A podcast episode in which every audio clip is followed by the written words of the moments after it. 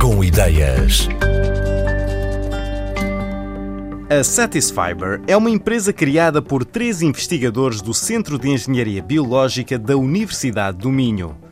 Um dos fundadores, Miguel Gama, explicou que a intenção, ao formar esta spin-off da universidade, era criar valor para um material com que já trabalhavam antes, a celulose bacteriana. As bactérias que produzem a celulose que produzem mais abundantemente são bactérias acéticas, que são, por exemplo, responsáveis pelo avinagrar do vinho e nesse processo é produzida uma película esbranquiçada na superfície do vinho, que é justamente a celulose bacteriana.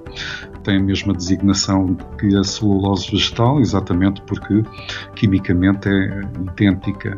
No entanto, tem algumas propriedades que a distinguem da vegetal, sendo talvez as duas mais importantes, o facto de que é obtida na forma pura e, por outro lado, é obtida na forma de filamentos muito delgados, umas fibras muito fininhas que absorvem uma enorme quantidade de água, tem uma área superficial muito grande e, portanto, essa é uma característica tecnicamente relevante, ao nosso ver, torna preferível tecnicamente a celulose vegetal numa série de aplicações da área alimentar, à área da cosmética, nomeadamente. Uma vantagem da celulose bacteriana é a facilidade de produção em grandes quantidades. Se se fizer a comparação com a celulose vegetal feita a partir de bambu, por exemplo, para um mesmo espaço e durante o mesmo período de tempo, é possível produzir mais do que mil vezes mais celulose bacteriana. No entanto, a produção de celulose bacteriana tem um custo inicial elevado devido aos equipamentos necessários. Uma das utilizações já existentes para esta celulose criada por bactérias é em compressas. Miguel Gama detalhou algumas das vantagens do uso desta celulose e revelou uma inovação em que a Satisfiber está a trabalhar a utilização das compressas de celulose bacteriana, eh, membranas de celulose bacteriana, para o tratamento de feridas. É algo que já foi desenvolvido há alguns anos e foi demonstrado em ensaios clínicos que o tratamento, em particular de feridas eh, de grandes dimensões, de feridas de queimaduras, por exemplo, resulta eh, uma regeneração mais rápida destas feridas. É uma membrana hidratada que se coloca sobre a ferida, sobre o corpo, conforma-se perfeitamente às curvas do corpo.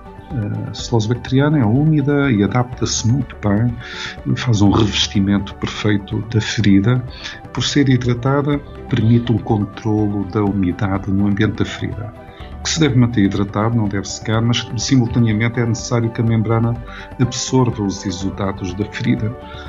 Eh, aí consegue-se realmente um equilíbrio, um balanço perfeito, a absorção do excesso de exudados, mas o impedimento que a ferida seque. Para substituir a membrana, é fácil removê-la, exatamente porque ela nunca seca, não fica agarrada à crosta que se vai formando à medida que a ferida regenera é também uma barreira física à contaminação. Ah, é uma barreira que proporciona conforto. Ah, essa membrana que se adapta ao corpo proporciona às pessoas uma sensação de melhor proteção.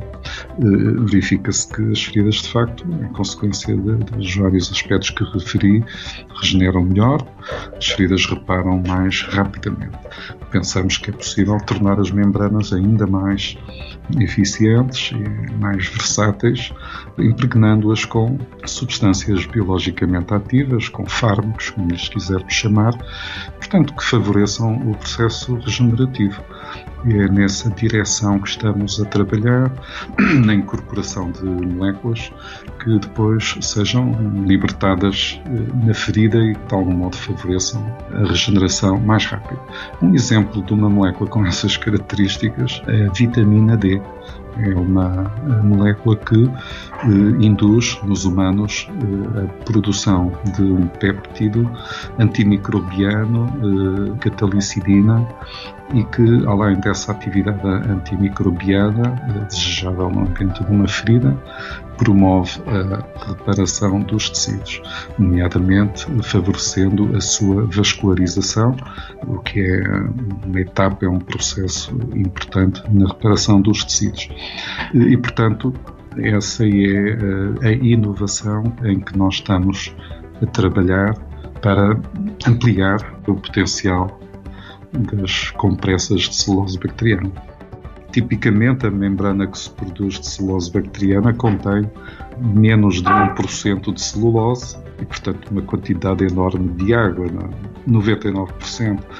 Para uma aplicação deste género, uma larga parte desta água eh, irá ser removida dependendo das aplicações e inclusive do tipo de ferida ou das circunstâncias em que está o paciente. Por outro lado, é possível fazer um dos lados da membrana fica em contacto direto com o tecido afetado, portanto com o corpo, e o outro lado fica com uma película porosa com microfuros, por exemplo, que permite respirabilidade, permite o trânsito de oxigênio, portanto, um arejamento, digamos assim, do, dos tecidos. É possível ter um revestimento com um material aderente que proporciona, na zona marginal da membrana, uma adesão à semelhança de qualquer outro curativo.